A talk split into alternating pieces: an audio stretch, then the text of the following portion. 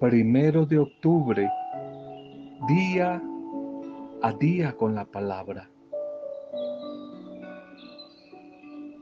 La palabra de bendición, el agradecer, el aprender a felicitar a los otros va a ser un poderoso incentivo que podemos dar a los demás.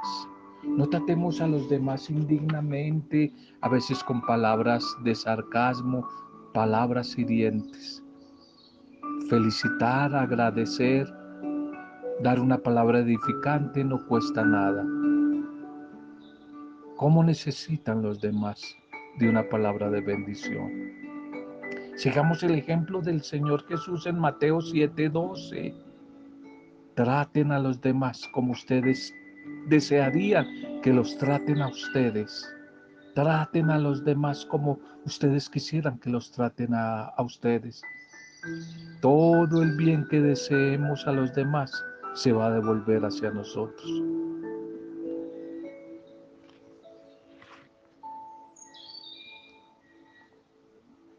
Una bienvenida, un saludo y una acogida a cada una de sus vidas las familias, saludo a las comunidades, a los grupos, a todos los que en este día están cumpliendo años o celebrando la vida a través de cualquier tipo de aniversario.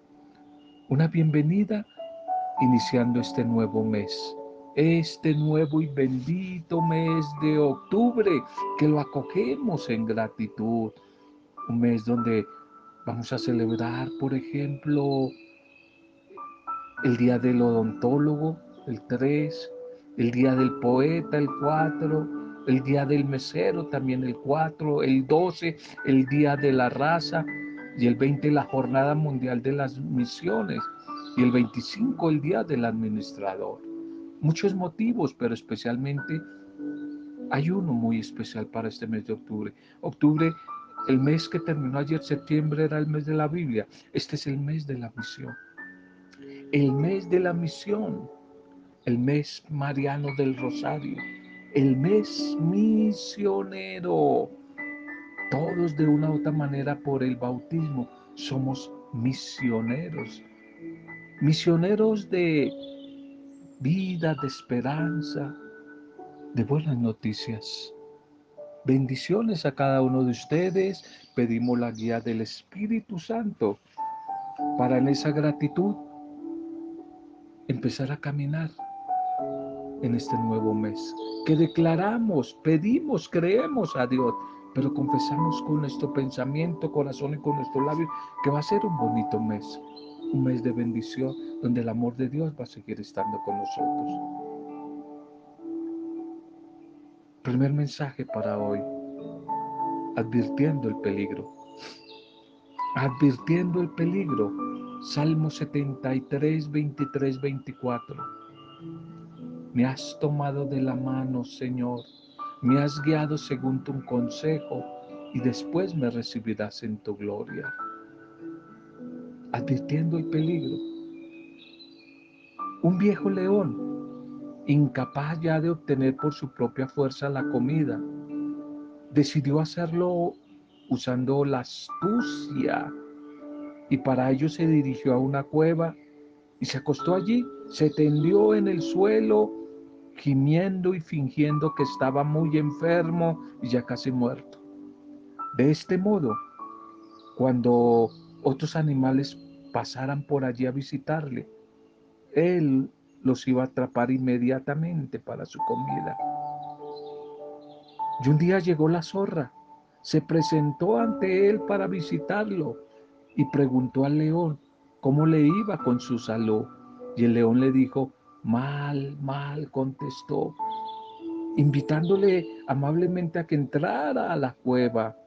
Venga, entra a la cueva, señora doña zorra. Y ella le contestó, claro que hubiera entrado, estaba dispuesta a entrar, si no es porque veo que todas las huellas que hay aquí en el piso entran, entran allí a la cueva, pero no hay ninguna que salga, que salga de la cueva hacia acá. No hay ninguna que sale acá. Siempre es bueno aprender a advertir a tiempo los indicios de dificultad, los indicios del peligro. Así evitaríamos que nos hagan daño. Dios el Señor, a través de su Espíritu, incorporó la prudencia y el miedo en todas sus criaturas como un mecanismo para la supervivencia, como un mecanismo de protección. Alguien dijo que el miedo es de los cobardes. Yo creo que los valientes también temen. Los valientes también sienten miedo, pero calculan el costo y avanzan igual con miedo o no, pero siguen, no interrumpen su camino. No temer no es de valientes, sino de imprudentes. ¿Cuántos errores hemos cometido en la vida por ser imprudentes? Al fin y al cabo, en nuestra eh, parábola, en nuestra fábula de hoy, la zorra, la zorra de nuestra historia, no murió y sigue con vida, porque fue prudente y sospechó, discernió. ¿Cuántas víctimas inocentes han dejado sus huellas, sus huellas de imprudencia, de falta de discernimiento, de no prevenir el peligro, de no ser sensatos, sensatas? de dárselas de valientes y arriesgados. ¿Qué costo? ¿Qué costo ha llevado a tantas personas el no discernir?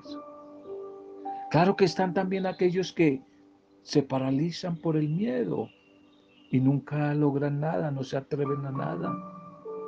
Siempre los dos extremos van a ser malos, no van a ser camino de sabios.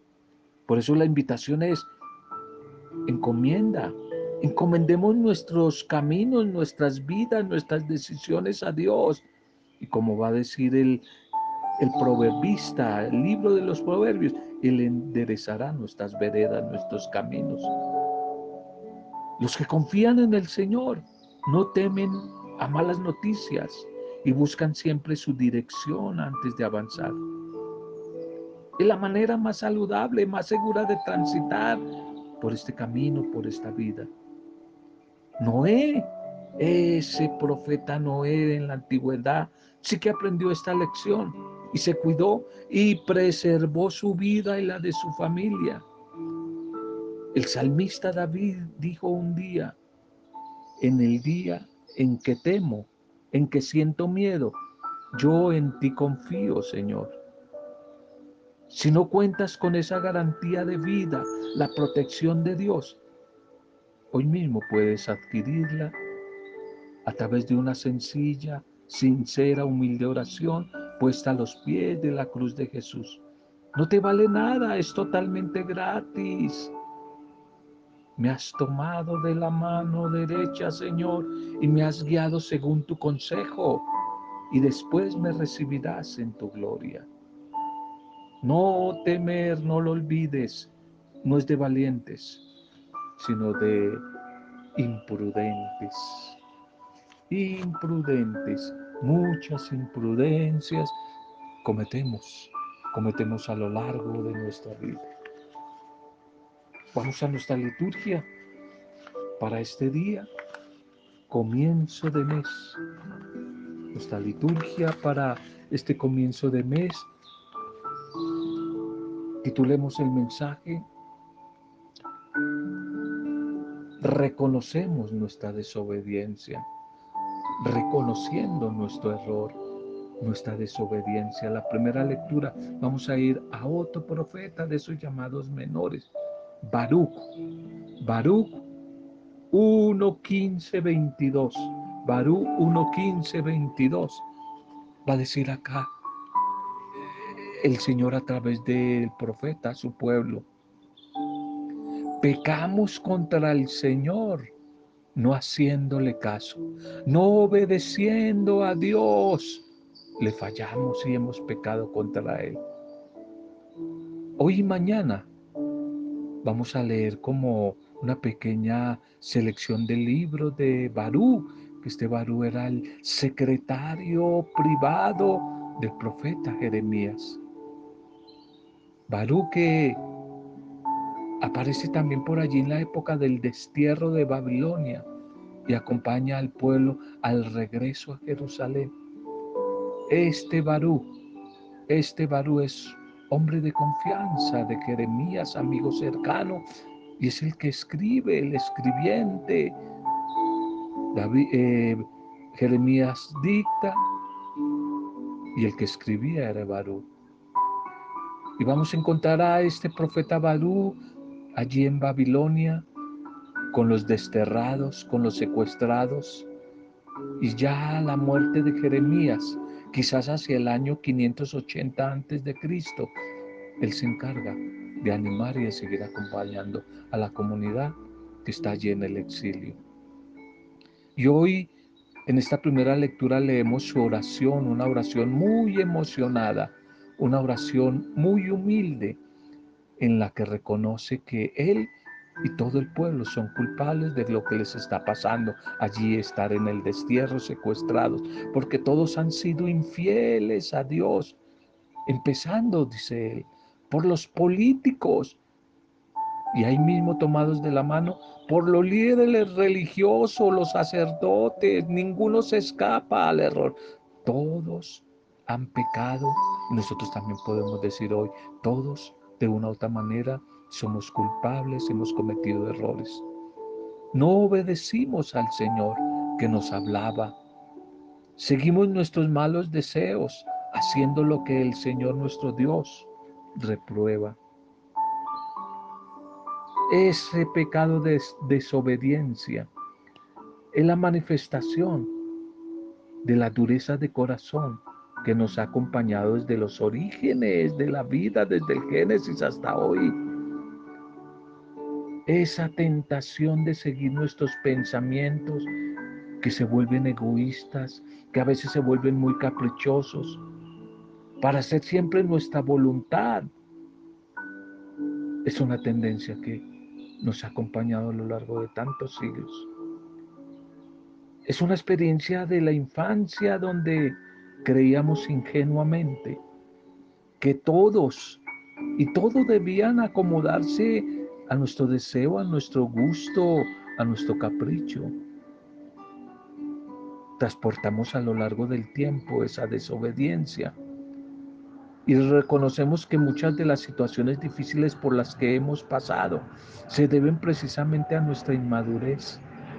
Nosotros hemos también de reconocer hoy nuestras faltas, nuestros errores, malas decisiones y responsablemente con valentía asumir las consecuencias de nuestras acciones equivocadas para de esta manera encontrar el perdón de Dios sin excusas y madurar en nuestra vida, pero tomar la decisión de cambiar de actitud.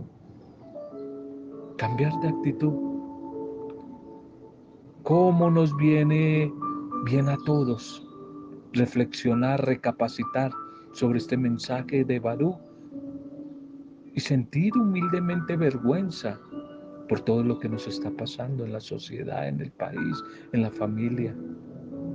y reconocernos nosotros parte también del problema, parte del error, culpables, porque hemos fallado al Señor. No le hemos parado bola, no le hemos hecho caso. ¿Cómo tenemos que aprender las lecciones que nos da la historia? Todos esos periodos de decadencia de una persona, de una comunidad, de una nación o de la misma iglesia se deben seguramente a muchas causas. Y tal vez una de ellas es nuestra propia dejadez, pereza, incredulidad, infidelidad a esa alianza que habíamos prometido un día con Dios. Sembramos vientos y recogemos tempestades. Por eso a veces no se ve el crecimiento, no se ve la prosperidad.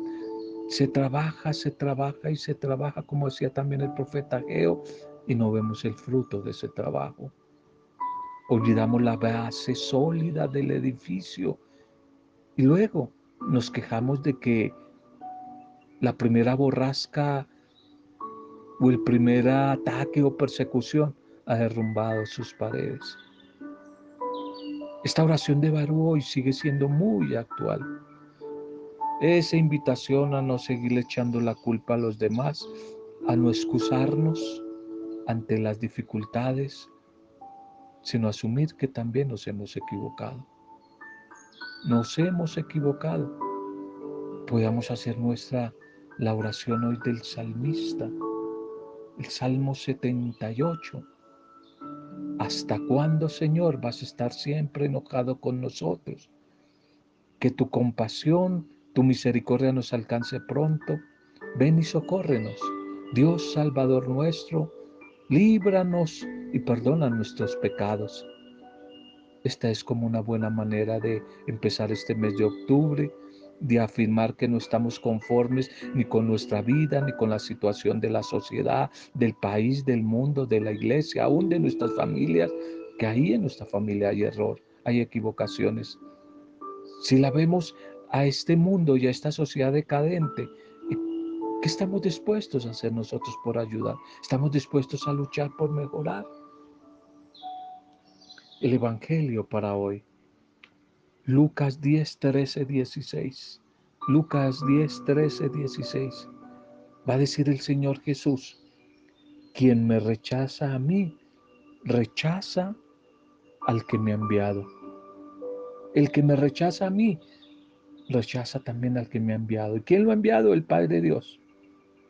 Jesús aquí y su comunidad, Jesús y los suyos, ya tenían experiencia de fracaso en su trabajo evangelizador. Acababan de dejar Galilea, de donde conservaban algunos recuerdos muy tristes, muy amargos. Allí en Galilea no lo habían valorado a Jesús entre sus propios vecinos y parientes. Y en su paso por Samaria, no los habían querido hospedar. En Jerusalén los esperaban cosas aún más duras, más difíciles. Por eso Jesús anuncia que al final habrá un juicio duro para todos los que todos los que rechacen el mensaje y no han sabido acoger a sus enviados a sus misioneros evangelizadores. Y nos menciona tres ciudades de Galilea, testigos de los milagros, de las predicaciones de Jesús, que recibirán un trato mucho más duro y exigente que otras ciudades aún paganas. Y hoy se menciona a Tiro y Sidón. Ayer era Sodoma. Los de casa, es decir, el pueblo elegido, los israelitas, los judíos, son precisamente los más reacios, duros a recibir la palabra, a interpretar los signos de los tiempos, de esos tiempos mesiánicos. Y esto que le pasó al Señor Jesús, le pasa también hoy a la comunidad, a la comunidad eclesial, a la comunidad de creyentes. Siempre le ha pasado, siempre le ha pasado. Bastantes llegan a la fe y se alegran de la salvación de Cristo, pero otros muchos se niegan a ver la luz y aceptarla. No nos extrañe que muchos no nos hagan caso, no nos paren bolas. A Jesús tampoco le hicieron caso, a pesar de su admirable doctrina y sus muchos milagros, signos de amor, de misericordia. La libertad humana es un misterio. Por eso Jesús asegura que el que escucha a sus enviados, es decir, a su comunidad, a la iglesia, lo escucha a Él. Y quien lo rechaza, lo rechaza también a Él y al Dios que lo ha enviado. Ese va a ser el motivo del juicio. No valdrán, por tanto, la excusa de que tantas veces oímos la palabra, tantas veces nos reunimos, yo creo en Cristo. No van a valer las estas excusas. Será bueno que la comunidad, la iglesia fuera siempre santa en medio de la debilidad, que sea fiel.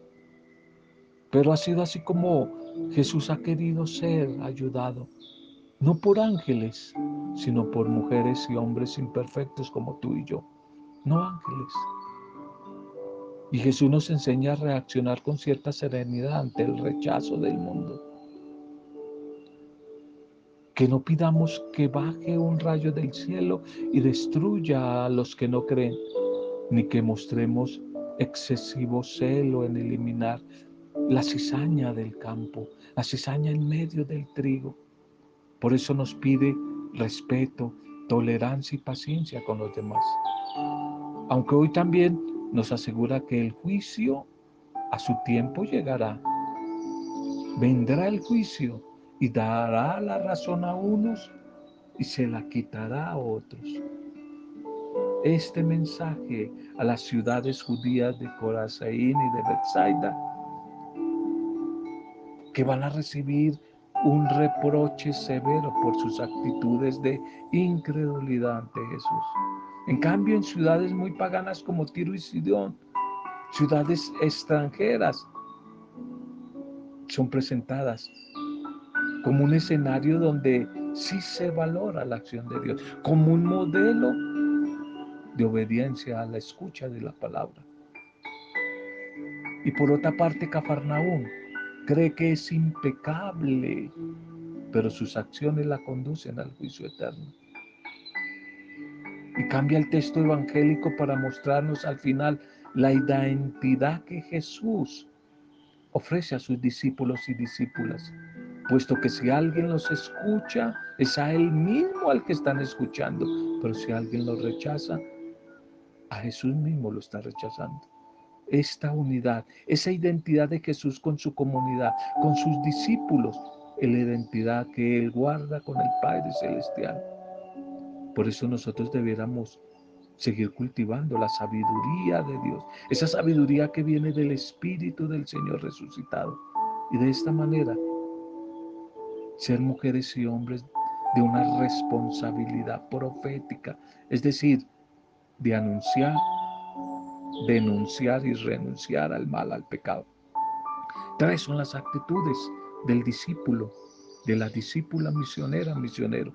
Anunciar lo bueno, pero también denunciar lo malo, pero también renunciar a todo lo que vaya en contra del proyecto de Dios. Esa es la sabiduría que viene del reino de Dios y que Jesús nos pide hoy a nosotros, sus seguidores, para que sigamos enseñando a nuestras familias, a nuestras comunidades, a nuestras ciudades, a nuestros barrios. Podríamos preguntarnos hoy, somos conscientes de que muchas de nuestras situaciones adversas a veces son originadas por nuestra desobediencia a Dios. ¿Cómo está nuestra oración por la conversión de nuestra vida, la conversión de nuestras familias? ¿Cómo estamos en torno a la situación de nuestro país? ¿Cómo estamos? Cómo estamos. No podemos olvidar lo fundamental que es para nosotros la vida de la comunidad. La vida de la comunidad. En la comunidad es donde hacemos visible el rostro de Jesús resucitado. Si no creye, si no estamos dispuestos a confiar, a creer en la importancia de la comunidad, la gloria de Dios no se va a mostrar. Si no creemos en la comunidad, el poder del Espíritu Santo no se va a manifestar. Siempre lo aconsejo, si vas a cambiar de ciudad, de barrio, de país, entre las primeras cosas que animo a hacer, búscate una comunidad, ojalá bíblica, orante, bíblica, que sea bíblica, que el centro sea la palabra de Dios, la oración.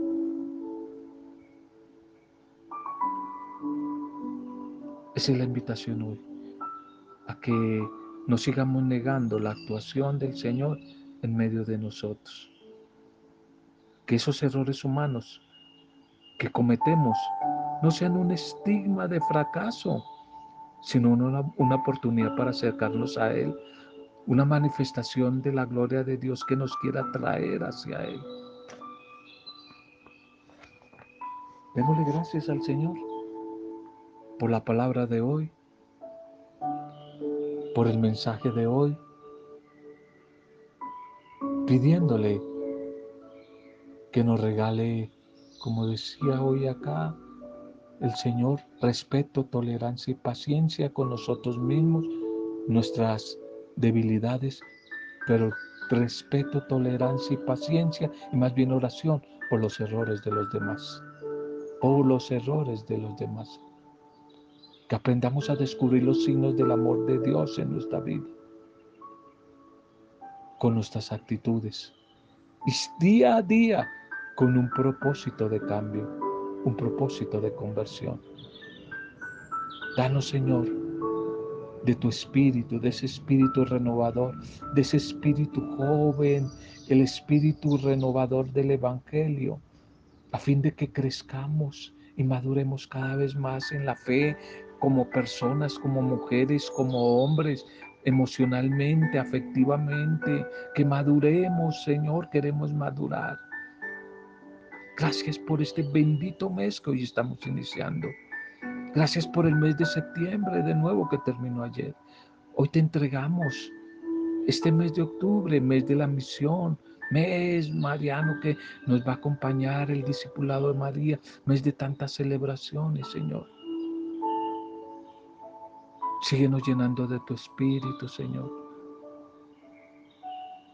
Que día a día, como fruto de ese encuentro contigo a través de la palabra, de la oración, Seamos mujeres y hombres más maduros en la fe, pero especialmente más solidarios y fraternos con los demás, más humanos con los demás, Señor, más humanos con la necesidad de nuestro hermano. Te entregamos nuestra vida, solamente tú sabes qué va a pasar con nuestra vida en este mes. Sigue realizando tu proyecto, tu propuesta de vida en cada uno de nosotros para este mes. Síguenos pasando a la otra orilla, Señor. Bendice nuestras familias, bendice nuestras comunidades pastorales, parroquias, iglesias. Bendícenos, Señor. Bendice nuestros amigos, nuestros vecinos. Bendícenos, Señor. Bendice a nuestros enfermos, a los cautivos, a los tristes, a los que se sienten solos y solas. Por ellos hoy oramos, oramos por Marielita, oramos por Juan David allí en Medellín. Te recordamos, Marielita, seguimos orando por la restauración integral de Lucilita, por la cirugía y la salud de Lucerito allí en Calarcá por la salud de Rosita, de Rosarito Rojas. Oramos por ella, por esa cirugía, por todos nuestros enfermos, por todos los que van a cumplir años a lo largo de este mes o celebrando algún tipo de aniversario. Y por todas las que de una u otra manera la están pasando mal. La están pasando mal, tienen dificultades, nos piden o no nos piden oración. Hoy oramos por ellos. Oramos, oramos Padre, clamando tu bondad y tu misericordia. Toma las riendas de nuestra vida, familias, comunidades, país, nuestros gobernantes en este nuevo mes que hoy estamos iniciando. Y hacemos este compartir desde la intercesión, desde el poder vivificante de tu Santo Espíritu, en el nombre del Espíritu Santo y la intercesión de Él, solo para gloria, alabanza, adoración tuya, Padre Dios Creador. En el nombre de Jesucristo el Señor, el Mesías, nuestro Salvador, Jesucristo el buen pastor, Jesucristo el camino, la verdad, la vida, la resurrección, en el nombre de Él, con acción de gracias y alabanzas, en compañía de María, nuestra buena Madre. Amén Roberto Zamudio de Día a Día con la Palabra.